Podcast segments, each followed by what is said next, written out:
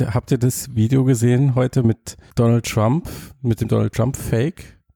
Also diese Deepfakes-Algorithmus habt ihr ja alle mitbekommen, der die ganze Zeit für Pornofakes genutzt wurde und der jetzt ähm, das Gesicht von Alec Baldwin, der Donald Trump gespielt hat in so einer Comedy-Serie, ähm, gegen das von Donald Trump ausgetauscht hat und man kann es echt fast nicht mehr sehen, den Unterschied. Crazy shit. Ja, ja, ja. das äh, wird in Zukunft auf jeden Fall schwer, irgendwie noch zu wissen, was ist jetzt real, was nicht. Ja, Moment, das zum Fake, Fake ja, News, Fake News. Das, das, das zum einen, ne? Also sieht echt super krass aus. Und dann auf der anderen Seite der Typ bei Boston Dynamics, Dynamics, der nichts Besseres zu tun hat, als dem Robohund die ganze Zeit gegen den Kopf zu treten und ihn daran zu hindern, aus dieser scheiß Tür rauszugehen, Mann. Lass ihn doch in Freiheit.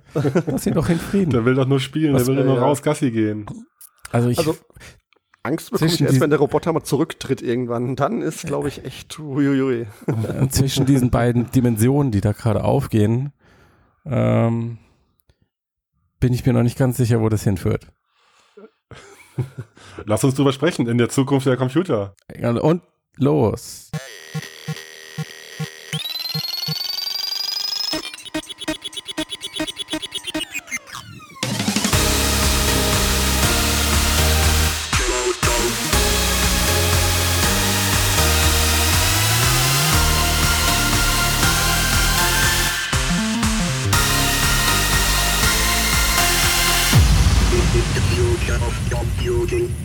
So, gut, Leute, ja, also Roboterhunde und Fake-Fakes und Fake-Videos. Ähm, schön und gut. Ähm, schön und Episode. gut. du, naja, gut, wie man sieht. Ja. Lass mich, ja, ja, lass mich doch mal kurz jetzt zu Ende reden. Fotocast Episode 80 sind wir schon. Wahnsinn, 80. Und wir reden über die Zukunft der Computer. Ich hätte nie gedacht, dass wir so weit. Ach, Christian ist heute übrigens nicht da, was sicherlich allen schon aufgefallen ist, weil er hat noch nichts gesagt. Das stimmt. das stimmt. Das wäre un un unmöglich. Ja. ja. Nee, aber ich, also ich fand diesen, den Roboterhund fand ich zum Beispiel schon sehr äh, sympathisch, so wieder versucht ja, ne? rauszu also und auch wieder mit seinem Arm dann so versucht die Tür aufzuhalten ja, und so. Das ist das, das schon krasse an unserem Menschengehirn. Wir sehen dieses Blechding, was ja eigentlich nichts anderes ist, keine Ahnung, als, als ein kluges Auto. Und weil es sich so ähnlich bewegt wie ein Hund, mhm. denken wir sofort, äh, äh, da sprechen wir dem Teil sofort irgendwie Leben zu, ne? Mhm. Ja, ja, das stimmt. So, ja, so Emotionen und so ein Mitleid mit ihm.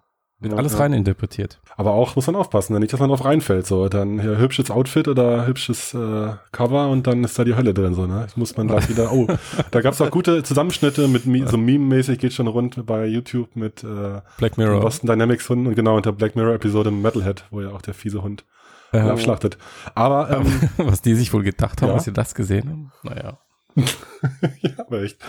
Ähm, jede Werbung ist gute Werbung. Aber lass uns nochmal über andere verrückte Kreaturen, die durch die Landschaft laufen, ähm, reden. Und zwar ja. gibt's ein lustiges, äh, ein lustiges Review zur Y-Focus-Brille, zur Standalone-Brille. Ja, genau. Ähm, wo auch zwei Menschen äh, Arm an Schulter durch England laufen. Also ja. erzähl doch mal. Zwei, zwei Briten in Bristol haben sich das Teil aus China importiert ähm, und sind damit auf dem Kopf einfach mal rausgegangen und haben verschiedene Szenarien ausprobiert. Also sind irgendwie durch, ein, eine, durch eine Einkaufsstraße dicht bevölkert gegangen und über eine Wiese gerannt, um zu gucken, okay, wie gut klappt das Tracking, können die immer weiterlaufen, hört es irgendwann mhm. mal auf, arbeitsverlässlich und ähm, das Fazit, was die getroffen haben, ist durchaus positiv.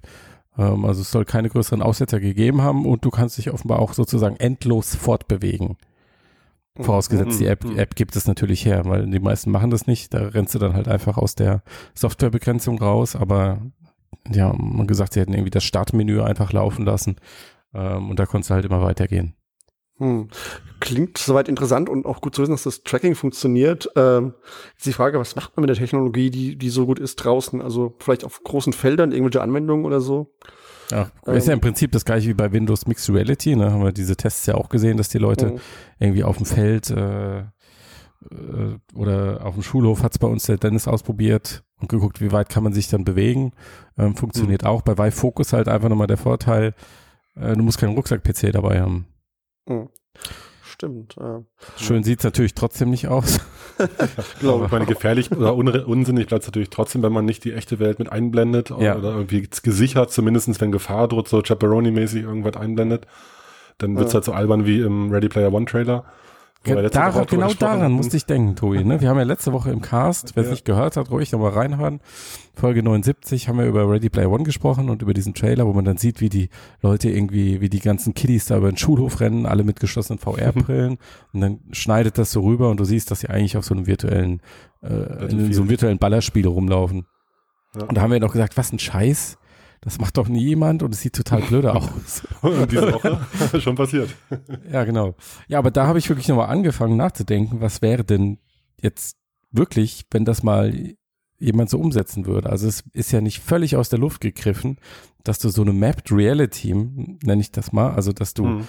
ähm, sozusagen ein virtuelles Spielfeld auf einen realen Stadtteil legst, exakt die 3D-Daten, die sind ja eigentlich mehr oder weniger vorhanden, ähm, Google Maps etc. Äh, und dass du dann in diesem in, in einem realen Stadtviertel ein virtuelles Spiel stattfinden lässt und die Leute dann halt wirklich mit einer geschlossenen autarken VR-Brille durch die Gegend rennen, in Rudeln oder sowas. Mhm. Also wie so eine Art Gaming Paintball, aber oder also ich jetzt kann ich es mir doch schon eher ein bisschen vorstellen. Mhm.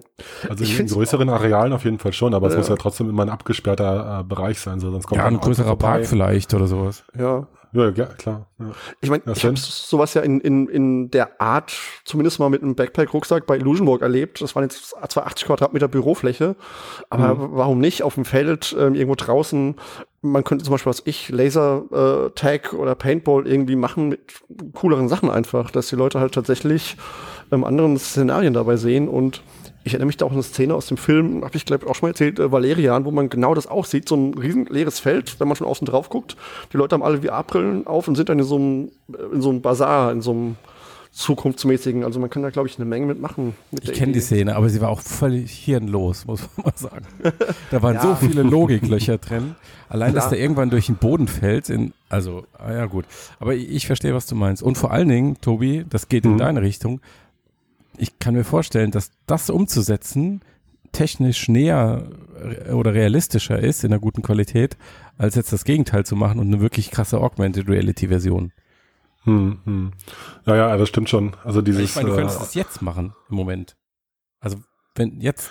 Genau, du könntest es jetzt auf den Markt bringen. So genau, es würde jetzt funktionieren, wenn du irgendwie zwei Gruppen mit je zehn Vive-Brillen auf einem großen Park, äh, 3D-Map mhm. vorher ausmessen und dann da das Spielfeld irgendwie draufsetzen, würde gehen. Ja, das stimmt. Also genau, also da hast du nicht dieses Problem wie bei AR-Brillen, dass das äh, Sichtfeld zu klein ist oder der Fokus nicht klappt und so. Äh, abgesehen vom Tracking-Problem oder anderem, aber genau, klar, also da könnte man auf jeden Fall heute das Ganze machen und ohne Rucksack, äh, PC, ist ja echt auf jeden Fall viel angenehmer. Also da so ein schweres Ding zu tragen, das nervt natürlich nach einer Viertelstunde, abgesehen davon, dass die so wie Experiences sowieso dann immer nach 20 Minuten aufhören oder so, weil. Und dass die schweineteuer sind, also diese Rucksack. Ja, genau, die nächsten Leute reinschicken wollen, ja. Ja, das stimmt. Ja, ja, also da kann echt einiges kommen jetzt so. Wann kommt die denn jetzt endlich mal hier nach Westeuropa? Verdammter Mist. naja, äh, spätestens nächstes Jahr kriegen wir die Oculus Santa Cruz, die ja was ähnliches können wird. Ähm, aber ich weiß nicht, die hm. Idee klingt echt gut, nur habe ich davon echt noch nichts gehört, dass jemand sowas macht. Also es gibt ja diese Warehouse-Scale äh, Experiences und Exit-Room-Games und so. Aber das mit der Atari-Kollege, der hat auch Sachen draußen gezeigt. Das ist dieses Bushnell-Startup. Okay. Äh, wie heißen sie? Modal VR, glaube ich. Heißen sie Modal? Genau, also dieses, ähm, das, das Startup vom, vom Atari-Gründer Bushnell, die sagen Ganzkörper-Tracking auf 90.000 bis zu 90.000 Quadratmeter und verzögerungsfreies wow. Tracking für unbezahlte Zahlspieler und die haben auch schon so eine Art menschliches Pong-Spiel auf einem äh, Parkgelände gezeigt. Herrlich. Aber das sind wirklich auch, sind die einzigen bislang, ja, das stimmt. Hm. Ja. Aber also die Idee liegt da echt nah. Jetzt, wo man ja. die Technologie hat und äh, man hat ja draußen oft genug Fläche und damit kann man wirklich ja. ziemlich abgefahrene Dinge machen. Auch Sportevents oder so. Also man kann sich da super viele Dinge mhm. einfallen lassen. Ja, da gab es ja auch so einige so AR-mäßige Dodgeball-Spiele oder so, diese schon irgendwie so fake-mäßig. Mhm. Ich weiß nicht, wie gut es funktioniert in der Realität, aber auch schon gezeigt haben. Und ja, das eben mit so einer VR-Brille, Standalone, wo du wirklich äh, wenig Graffel hast, so kann ich mir auch sehr gut vorstellen. For fun, ja. Okay, spannend. Spannend wäre dann auch die Frage, wie man denn solche Events für Zuschauer aufbereitet, die vielleicht nicht mit dabei sein können. Und da gibt es dieses andere Startup, das nennt sich. Du meinst wahrscheinlich wie Real. V-Real. Be Real heißt es, genau. V-Real, Ja, wie auch immer, die haben gerade nochmal, äh, sind, sind insgesamt mit so circa 15 Millionen US-Dollar finanziert. Hm. Und was die machen, ist eigentlich so eine Art, äh, ja, kann man sagen, Twitch für Virtual Reality, aber halt mit dem Kniff, dass du nicht nur am Monitor zuguckst, sondern mit, der, mit deiner eigenen VR-Brille sozusagen direkt am Spielfeld dran stehst. Oder sogar mitten im Spielfeld. Sven, du, du hattest die Gelegenheit, es kurz auszuprobieren. Genau, Ähm, ja. Erzähl doch mal ein paar, ein paar Eindrücke. Ja, also mir ist vor einer Stunde ein, ein Alpha-Code entgegengeflattert und was es quasi tut, es lädt die Spielwelten runter aus den verschiedenen Spielen. Ich habe mir jetzt mal Arizona musst du es nicht besitzen dafür? angeguckt. Man muss es nicht besitzen, nein. Mhm. Das ist auch eine, eine super Demo dafür und Hm. man landet halt in dieser Umgebung von diesem Spiel, also zum Beispiel bei ähm, Arizona Sunshine an diesem Startbildschirm, wo man diesen, dieses Cartridge reinmachen muss. Man konnte sich jetzt, soweit ich insgesamt nicht frei bewegen, aber man konnte sich halt umgucken. Ähm, Positional Tracking war auch drin. Und es war halt dieser Spieler, der dieses Spiel spielt, der einen auch direkt angesprochen hat. Und man konnte ihm mal zugucken, Wie was er macht. Naja, du, du ähm, siehst halt seinen Avatar in diesem Spiel. Er guckt dich halt an, wenn du halt in diese Richtung guckst, aber du hörst ja auch eine Stimme, dass er da ist. Und dann sagt er so, ähm, ich mache jetzt mal das Cartridge ein, leg los. Und dann hat er so von fünf bis eins runtergezählt. Und dann ist man halt in diese nächste Szene gekommen, nämlich in dieses äh, Arizona Sunshine, in diese Wüste. Und konnte ihm dann zugucken, wie er seine Waffen ausgerüstet hat, wie er äh, Zombies umgebracht hat. und das ist halt, also ich meine, Let's Plays sind ja ziemlich populär auf YouTube und Twitch eben. Und das ist das Äquivalent dazu in ähm, VR eben. Und wie gesagt, das auch, wenn ich nicht weiß, gefällt mir ein Spiel, gefällt mir die Welt, kann ich mir das auch einfach immer angucken. Also ich habe ja letzte Mal Sprint Vector geredet, wie er das fandet und so. Und ich könnte mir jetzt vorstellen, ich schaue einfach mal jemanden zu, wie er das spielt. Ich weiß nicht, ob mitbewegen ist wahrscheinlich nicht die gute Idee, wird mir schlecht, aber es gibt einen, ersten Eindruck. Also es ist erstens Ja, mal Let's Play klar. und eine Demo. Mhm. Also fand ich ziemlich Klingt, nice. klingt super, ne? Aber was konntest du denn für eine Perspektive wählen? Also konntest du jetzt sagen, hier, äh, ich schaue ihm irgendwie über die Schulter oder ich mache jetzt Ego-Perspektive von ihm direkt oder was hast du da für Möglichkeiten? Kommt man das Äh, steuern? Nee, also wie gesagt, es war noch eine Alpha und ich habe jetzt nur mal eine halbe Stunde reingeguckt, aber so wie ich es gesehen habe, hatte man einen fixen Punkt, wo man gestanden hat. Also ich hatte auch versucht, mich in, der Spielwelt zu bewegen. Also abhängig, abhängig zum Spieler, wenn der sich bewegt, dann fliegst du immer so ein bisschen mit, oder? Nee, das war ein fixer Punkt. Also er Ah, hat okay. auch ähm, jetzt einen Arena-Kampf gespielt, sprich, ich weiß nicht, wie das dann mit Bewegung ist, weil es ist ja wahrscheinlich nicht Mhm. so gut, wenn jemand Fremdes die Bewegung von dir steuert. Hm, Genau. Ähm, wahrscheinlich springt man dann von Punkt zu Punkt, nehme ich an, so wie es halt auch bei diesem Ladescreen dann bei dieser Arena war. Sonst stelle ich mir es kompliziert vor und ich denke halt wirklich, dass das so Aussichtspunkte sind, wie bei so Autorennen, wenn es so Replays gibt bei Spielen, wo man auch feste Kamerapunkte hat, wo man zuguckt. Hm. Hm. Ja. Und hattest du denn jetzt das Gefühl, dass das ein großer Zugewinn war, das so anzugucken im, im Vergleich zum einfach nur Monitor zuschauen? Weil es gibt ja auch jetzt, Mhm. äh, bei Twitch gibt es ja auch schon VR-Streamer, die dann halt aus einer anderen Kameraperspektive oder aus der Ego-Perspektive übertragen. Die Leute schauen es halt am flachen Monitor. Mhm. Scheint sie ja nicht zu stören. Das weiß ich nicht. Also ich weiß noch, als ich auf meinen DK2 gewartet habe und mir sein Matic Plus jeden Sonntag angeguckt habe, wie er die neuesten VR-Sachen gespielt hat und ich einfach nur dachte, wie cool wäre das, wenn ich, was er jetzt tut, auch einfach schon mal in VR sehen könnte, um einfach schon mal diesen Eindruck zu bekommen, diesen räumlichen, weil ich konnte es mir halt gar nicht vorstellen. Ich hatte VR ein, zwei Mal vorher gesehen, aber äh, es ist schon was ganz anderes und gerade wenn man ein Spiel wahrnehmen möchte, wie es sich in VR anfühlt, ist es, glaube ich, echt ein großer Vorteil, da reinzugucken in der Art und Weise. Okay, hattest du denn, äh, hattest du dann mehr so ein äh, kollegiales Gefühl, dass du mit dabei warst, neben ihm gestanden hast? Oder war es eher so ein, so, war es trotzdem eher so ein Screen-Zuschauergefühl? ich war schon drin. Also als die Zombies Mhm. plötzlich auf mich zugerannt kamen und ich wusste, er steht ein paar Meter weiter hinten dran und er hält die Zombies jetzt nicht auf, bevor sie bei mir sind. Oje. Das war schon ziemlich creepy. Also muss man ich sagen. fiebert dann auch mehr mit sozusagen. Hm. Man fiebert, ja genau, weil man ist halt mittendrin dabei. Ähm, Ja, cool. Ja, dann klappt's ja. ja. ja. Es ist auch, glaube ich, so gedacht später, dass man nicht nur diese Aufnahmen hat, sondern dass man auch einfach Kumpels zugucken kann und mit ihnen reden kann, während die spielen, so als Social-Event. Also einer spielt und die anderen sind dabei, reden mit ihm, wie auch immer. Hm. Jetzt neben ihm mit in der Welt oder was? Genau. Okay. So wie ich das gelesen Ja, hatte auf der Seite, ist das geplant alles, dass man zusammen Ja, so ein Abenteuer besteht oder dass man auch in Gruppen einfach einem, der es pre-recorded hat, zugucken kann, sich dann drüber unterhält, was er da macht und so. Okay, aber nicht, dass man gleichzeitig mit dem, der gerade spielt, interagiert, weil dann müsste man ja, das könnte man ja wahrscheinlich nicht alleine über den Stream lösen, ne? Interagieren können wird man nicht, nee, aber ich nehme an, dass Nee. man eine fixe Position hat, so wie das gerade, glaube ich, bei Dota auch ist, da kann man ja auch diese Live-Matches sich angucken in VR. Hm. Fixe Position und dann eben sieht, was der Spieler live tut in dem Moment, wo man da zuguckt. Ja, okay.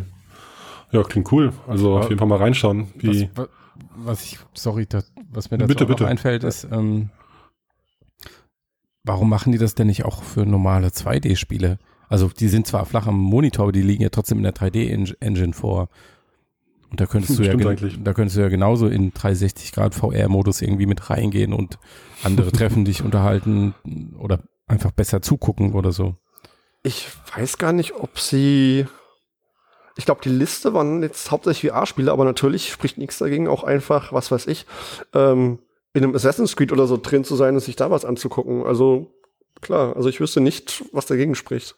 Ja, wahrscheinlich muss das Spiel irgendwie den VR-Modus ähm, technisch implementiert haben.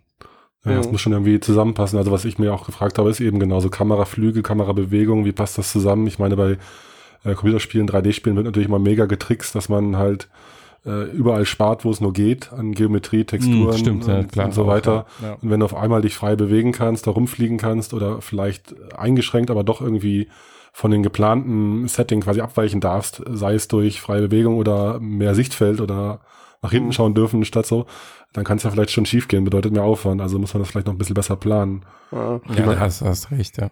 Ich, ja. ich habe so das typische Counter-Strike Online-Match irgendwie im Kopf, wo du halt dann mit auf der, irgendwo in der Karte stehst, aber sobald die mhm. Komplexität mhm. steigt, ähm, wird es wahrscheinlich schwierig, ja. Mhm. Ich glaube, dass man sich auch deshalb nicht frei bewegen kann dort, weil sie immer nur einen bestimmten Teil der Szene überhaupt mitnehmen und die Daten ziemlich gering halten wollen, weil wenn sie, wenn man sich ja frei bewegen könnte, müsste man ja auch über das, was der Spieler sieht, hinausgucken können. Also und ich, sie, sie greifen ja nicht von der Engine die ganzen Daten ab, sondern die greifen nur das ab, was der Spieler in dem Moment sieht, wo aufgenommen wird. Hm. Also sprich, wenn du oben auf dem Berg stehen würdest, müsstest du auch sehen, was hinter dir ist, was der Spieler eventuell nicht sieht, wenn er vor dem Berg steht. Und das würde ja wahrscheinlich auch nicht funktionieren. Auf jeden Fall, ja, hm. Weiß ich nicht, wie die das implementiert haben. Ich meine, du musst ja, ja eigentlich laufend nachladen, je nachdem, was ist es. Ist es eine offene Welt, wo dann immer nachgeladen wird, auch für den Spieler? Oder kann man den Level einmal abgeschlossen, wie bei Counter-Strike, quasi runterladen und dann offline vorhalten für den Zuschauer? Äh, muss man sich mal anschauen. Mhm. Aber ähm, sag mal, äh, Sven, die, die Alpha, wie bist du in den Key rangekommen? Kann denn jeder unserer Hörer auch einfach sich holen, wenn er sich da registriert oder ist das noch geschlossen? Also im Moment ähm, gibt es da keine Anmeldemöglichkeit mehr, wenn ich es richtig sehe.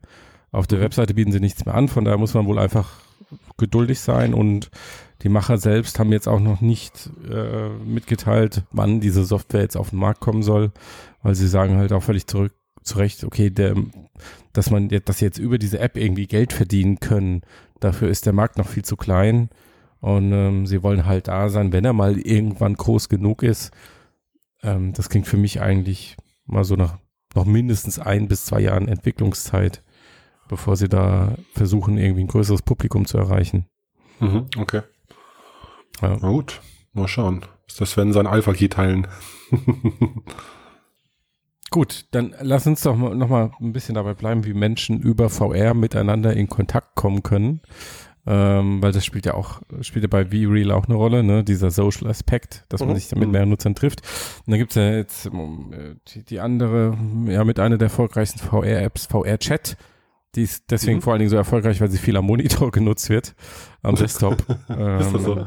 Ja, so. das ist so.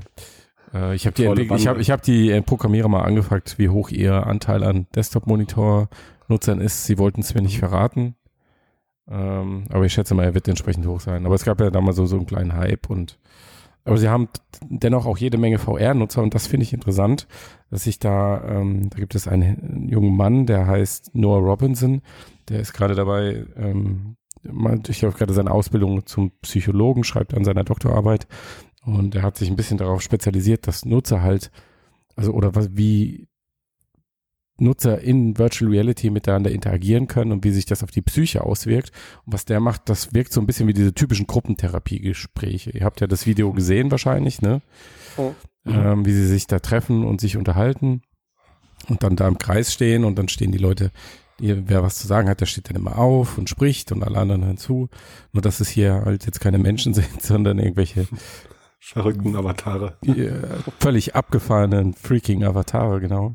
Hm. Ähm, und ähm, dieser Noah Robinson ist davon überzeugt, dass diese sozialen Erfahrungen, die man in VR macht, sich auf die Psyche auswirken können und die Psyche auch verändern und auch positiv verändern können. Und die Nutzer, die sich da zum Teil äußern, sagen, berichten halt auch Sachen wie, okay, ich habe eigentlich Sozialangst und traue mich nicht mehr in den Supermarkt zu gehen, aber seit ich jetzt hier regelmäßig natürlich in, in, in VR-Chat mit den Menschen äh, interagiere, äh, fällt mir das ein bisschen leichter. Mhm. So Stories gibt's da schon. Und sie berichten auch, dass halt dieses diese Nuance, die Virtual Reality hinzufügt zur sozialen Interaktion, nämlich dass man die Gesten sieht und die Kopfbewegungen, ähm, mhm. dass das einen krassen Unterschied macht. Einfach von der Wirkung, dass man das Gefühl hat, dass da ein anderer Mensch ist und nicht nur, dass da halt jemand vom Monitor sitzt und tippt. Dass das mhm. nochmal so, so ein anderes Gefühl von Nähe erzeugt. Mhm.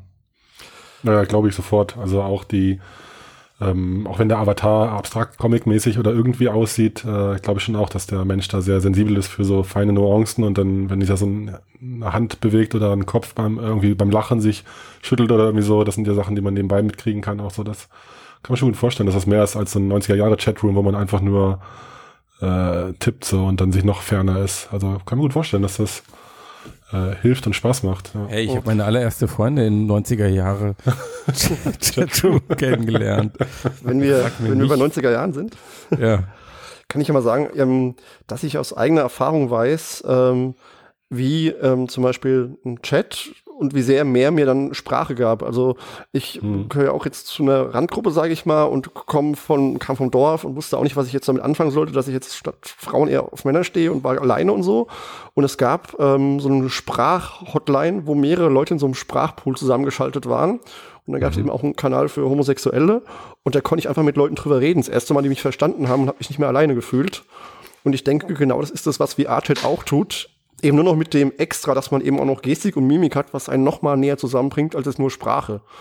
Aber mhm. Sprache ist echt schon mal ein Level weiter, und zwar viel weiter, als es nur Text ist, weil Text ist auch oft sehr sachlich und so, und man überlegt vorher und Sprache kommt einfach so raus. Und, ähm, ja gut, das, das mit dem Überlegen kann ich jetzt für meine 90er-Jahre-Chats nicht, nicht bestätigen. da, da, war das Modem schuld, dass es so lange gedauert hat. gut, ja. Aber das war vor allen Dingen hartes Gespamme. ja. Und wechselte Farbe, schreit in den Raum, naja, Man kann ja alle, alle muten dann jetzt auch wieder in VR. Ja. Man kann vor allem in, in so einem, in so einem VR-Ding kann man ja auch einfach äh, wenn man zum Beispiel optisch nicht ganz so dem, dem Mainstream entspricht, kann man im VR ja auch eine andere Person darstellen und gucken, wie dann die Leute auf einen reagieren und so und woran es jetzt liegt, dass man vielleicht irgendwie Sozialprobleme hat. Liegt es am Aussehen, liegt es vielleicht auch an der Art. Also man kann auch einfach Dinge ausprobieren. Ja, das ist, also es gibt ja, es gibt zwei dieser Treffs, also die sich da regelmäßig, also die Selbsthilfegruppen, sage ich mal, die eine hat war jetzt so mein Eindruck von außen, ähm, da treffen sich eher die, die so Probleme mit sozialer Interaktion haben. Ähm, und da gibt's aber auch noch so ein Selbsthilfetreff speziell für Transsexuelle, die sich oh. eben, und das fand ich sehr interessant, die sich im echten Leben halt nicht trauen, ähm, jetzt als Frau oder als Mann, also als anderes Geschlecht auf die Straße zu gehen, sondern sich dann halt ein Avatar anziehen vom anderen Geschlecht und damit den VR rumlaufen und sich damit dann aber auch im, einer beschreibt das ganz, ja. ganz äh, bildhaft, ähm, dieser visuelle Effekt, dass er sich dann selbst im Spiegel angesehen hat, wenn es auch nur sein Avatar war, aber halt als Frau dann, ähm, was das, das, was in ihm ausgelöst hat, was, ihn, was ihm verändert hat. Ja, skurril. Ja. ja. Mhm. Und es hat ein Safe Space für die Leute, sprich, sie sind, ich weiß nicht, ob es abgeschlossen ist, ob es Moderatoren gibt, aber ihnen passiert erstmal nichts, wenn sie es dort machen. Während im realen Leben, wenn man zum Beispiel transsexuell ist, man ja durchaus auch unnette Begegnungen haben kann. Also ja. Ähm, das hilft auf jeden Fall auch schon mal so einen echt so einen sicheren Space zusammen, sich auszuprobieren, zu sehen, wie Leute auf einen wirken. Mhm. Vielleicht auch tatsächlich, wenn mal Drolle da sind, die, die dann böse auf einen wirken, ohne dass man wirklich äh, physisch was zu befürchten hat. Mhm. Ja, klar, das stimmt. Also, ähm, ja gut, mit dem, aber mit dem, mit dem Aussehen in VR, mit den Avataren, äh, weiß ich noch nicht, was da, wie weit man sich dann jetzt was ausprobieren kann und schaut, wie andere auf einen reagieren. Äh, ist ja erstmal eine gute äh, Idee, aber klappt das wirklich so in VR? Oder ich meine, ist das vielleicht, wenn jeder aussehen kann, wie er will, da sitzt ein Roboter, eine Ratte, eine Alien oder irgendwas und jeder macht dann nur noch äh, Schindluder und verkleidet sich irgendwie absurd. Sind die Leute dann irgendwann komplett ignorant gegenüber den Avataren, so vielleicht auch? Also weiß man ja noch nicht, so wie die es vielleicht auch ein bisschen beschränken, dass es irgendwie mh, hm, für, also realistisch aussieht, sag ich mal. Also irgendwie, ja, weißt du, was ich meine? Also kann ja auch sein, dass dann irgendwie die Leute sagen so, ja, ist ja eh wurscht, da ist, Hauptsache ich höre die Stimme oder so, dass es dann vielleicht mhm. weniger wert ist, so ein, so ein Avatar-Outfit, weil es eh alles random ist. Vielleicht ja. spielt die Gestik und die Bewegung ähm, in Kombination mit dem gesprochenen Wort eine größere Rolle als das Erscheinungsbild an sich. Also jetzt für mhm. die Wirkung. Hm, Kommt halt immer drauf an. Also ich war ja irgendwie Archit eben, da sind so Leute als kleine Vögel rumgelaufen. Und die fand ich im ersten Mal, äh, was ist das denn? Und wenn jetzt aber, sagen wir mal, jemand in menschlicher Gestalt vor mir steht, der nicht als gut aussehen bezeichnen würde, würde ich wahrscheinlich eher trotzdem zu ihm hingehen, auch wenn es komisch klingt. Aber ich glaube, dass das auch im VR trotzdem funktioniert. Vielleicht auf Dauer nicht mehr, aber wenn die Avatare hm. halbwegs real sind, weiß ich halt nicht. Hm. Ja, klar, kann halt sein, dass sich über die Jahre verändert. So, wenn das völlig akzeptiert ist, so, dass da ein kleiner Vogel mit mir spricht, dann, äh, dann, dann juckt mir das, das auch nicht mehr. Hätte das im Alltag nicht. Also ich habe das hier, ich habe das andauernd im Alltag. Oder ist jetzt was komisch? Nö, nö, alles, alles richtig gemacht. Alles bestens. Christian, ruf die Leute mit, der, mit den weißen Jacken an. Ja, genau. äh. Ja. Gut, aber also ich fand das einfach eine, eine interessante Sache und ähm, mhm. also es gibt auch Leute, die, ich meine, die Menschen spielen ja auch irgendwie zusammen in Gruppen äh, Videospiel oder so, aber ähm, oh. auch da nochmal der Unterschied, dass sie halt sagen, ähm, die, die Menschen sind nicht so abstrakt und zwar mit abstrakt meinen sie nicht das Erscheinungsbild, das, das optische, also den, den Avatar, wie der aussieht, sondern mhm. ähm, einfach, dass sie durch diese, durch diese äh, Bewegung, durch diese glaubhafte Animation einfach näher dran sind als in einem normalen Videospiel oder wenn es einfach nur Text ist wie in einem Forum. Mhm. Also, dass man die mhm. Körpersprache lesen kann. Also, du machst einen Witz und du siehst, der andere schüttelt seinen Kopf beim Lachen. Mhm. mhm. So. Und das lässt die Interaktion glaubhafter erscheinen. Mhm. Ja. ja. Zu was das führt, keine Ahnung. Weiß ich nicht.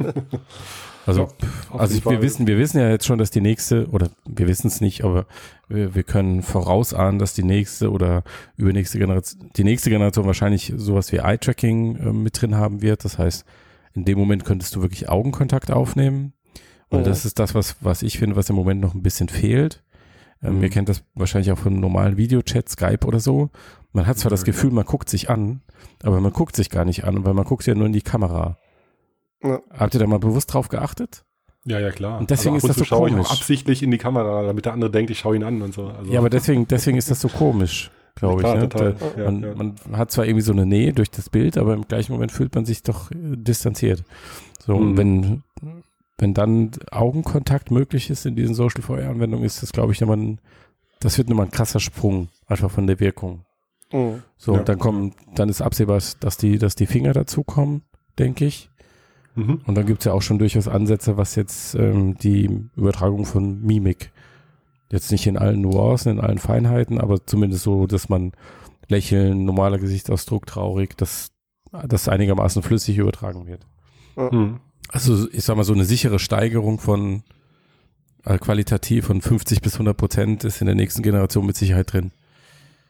Ja. ja, schwer eine Zahl aber zu definieren, aber ich finde auch, also diese Punkte, die du genannt hast, wenn die dazukommen, sicherlich richtig ja. viel, viel aus, glaube ich auch. Ja, das ist auch wichtiger als jetzt Renderpower. Ja, ja das, das denke ich auch. Ja. ja. Weiß ich nicht, ob, und ob das dann so wird, dass die Leute sich dann wirklich ähm, Nur so, in, so in so in VR, ja, aber dass, dass mhm. die Leute sich mal so in VR, für VR verabreden, wie sie sich heute für einen Café verabreden würden. Keine Ahnung. Also, ja, das ist halt. Why not? Also, ich, also ich, man kann schon Sachen zusammen in VR machen. Also ich habe mir zum Beispiel die Woche nochmal Blickscreen angeguckt, was jetzt ja gerade zu einem Kino umbauen. Und das finde ich auch gut, wenn da noch andere Leute sind, die mir zu, mit mir zusammen irgendwie Netflix-Film gucken und Scherze machen oder man sich mit denen kurz drüber unterhält, was man dann gerade sieht oder so. Also es gibt ja schon eine Menge soziale Anwendungen, die ich mir vorstellen kann, die ich dann aus dem realen Leben in VR verlagern würde. Ja, aber das, mhm. das, äh, es geht ja vor allen Dingen um das Gefühl, das du dabei hast.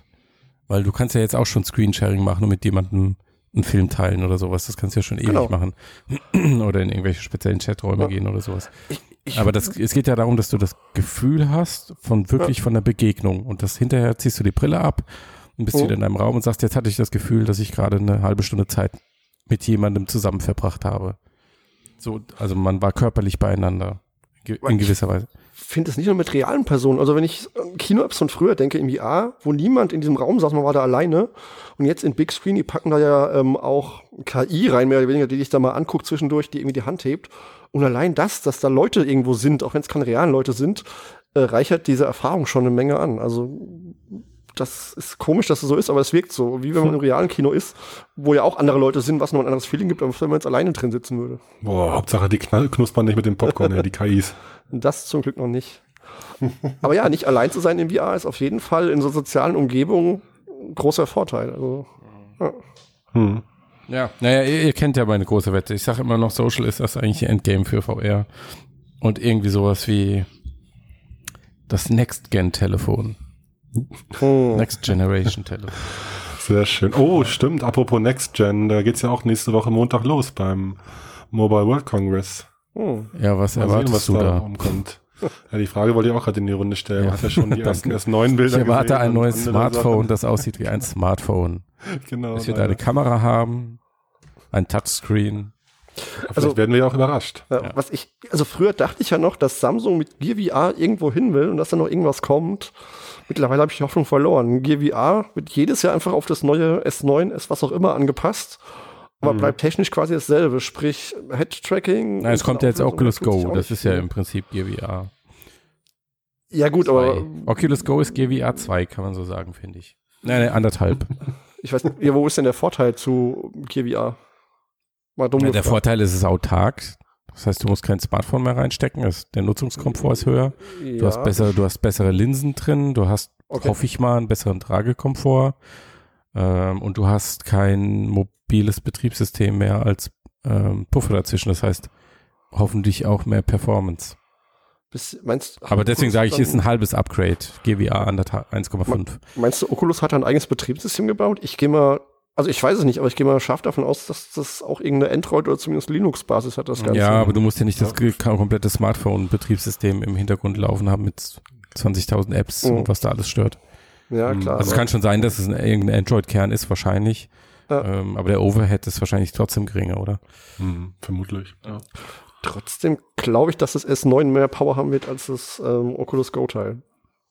Das kann schon sein, ja. Also es wird mit Sicherheit mehr Power haben. Die Frage Genau. ist, ähm, wie viel von der Power für VR ähm, zur Verfügung steht. Ja, Mhm. Und Ja. wie gesagt, also, aber diese Oculus Go-Diskussion hat man schon öfter. Also ich, ich sehe es Ja. nicht ganz, was mir gegenüber diesem, okay, ich muss das Telefon nicht einlegen, das ist auch echt der einzige Vorteil. Ja. Weil ich weiß auch nicht, wie viel leicht das ist. Das müsste man halt mal sehen, wie, wie sehr der Komfort wirklich besser ist. Das Genau, aber jetzt- gespannt. Hm. Thema S9, ähm, also ich erwarte da gar nichts, um ehrlich zu sein. Null. Also Richtung. VR sowieso nicht. Ähm, Das ist als Hype-Thema jetzt irgendwie durchgekaut. Ähm, irgendwas mit AR werden sie bestimmt machen, wegen Ja, AR-Kits gut, und, wahrscheinlich und gibt's ein, genau ein paar neue AR-Core. Core-fähige Handys, genau. ja, irgendwie sowas. Aber also ich sehe kein Gear VR auf der Bühne in diesem Jahr beim ÖMWC. Ja. Ich meine, sie haben halt keinen Grund für ein 4K-Display außer VR und dafür ist wahrscheinlich der VR-Markt noch zu unattraktiv, oder? Ja, bei der Display-Auflösung tut sich auch nichts. Das Oh. ist ja schon bekannt. Ähm, ist wie beim S8. Mhm. Jo. Also nee, nicht so spannend. In jeder Mach die Hinsicht. Vorfreude doch nicht kaputt. Vielleicht Nö, haben wir ja die dicksten News freuen, nächste Tobi, Woche dich. zu berichten. Ja, Freu man dich. weiß es nicht. S9 Freu VR dich. Edition mit 4K-Display. Nein. Genau. Da kommt da ja was, Und Leute. Doch Sextop-Tracking. Äh, genau, er kommt auf die Bühne. Wir haben Google Tango wiederbelebt. Ja, ja. Oh, sehr gut. Wenn es was gibt, noch, ja. hört ihr es hier zuerst. Genau. Schauen wir ja, mal. gutes Schlusswort, Sven. Naja, Jo. zuerst, je nachdem, wann wir aufnehmen und so. Aber pff, hört einfach zu. Genau. genau. Wir bleiben dran, wir berichten, wenn es was gab, auch wenn es nichts gab. Ja, dann berichten wir wahrscheinlich weniger. Genau. Oh Mann, Leute, lasst uns aufhören. Ja. Das wird immer alberner hier. Liked und shared uns, der Daumen, Sterne. Wir sehen uns, Leute. Herzchen, Bis nächste Woche. Ciao, ciao. Ciao, macht's gut. bis dann.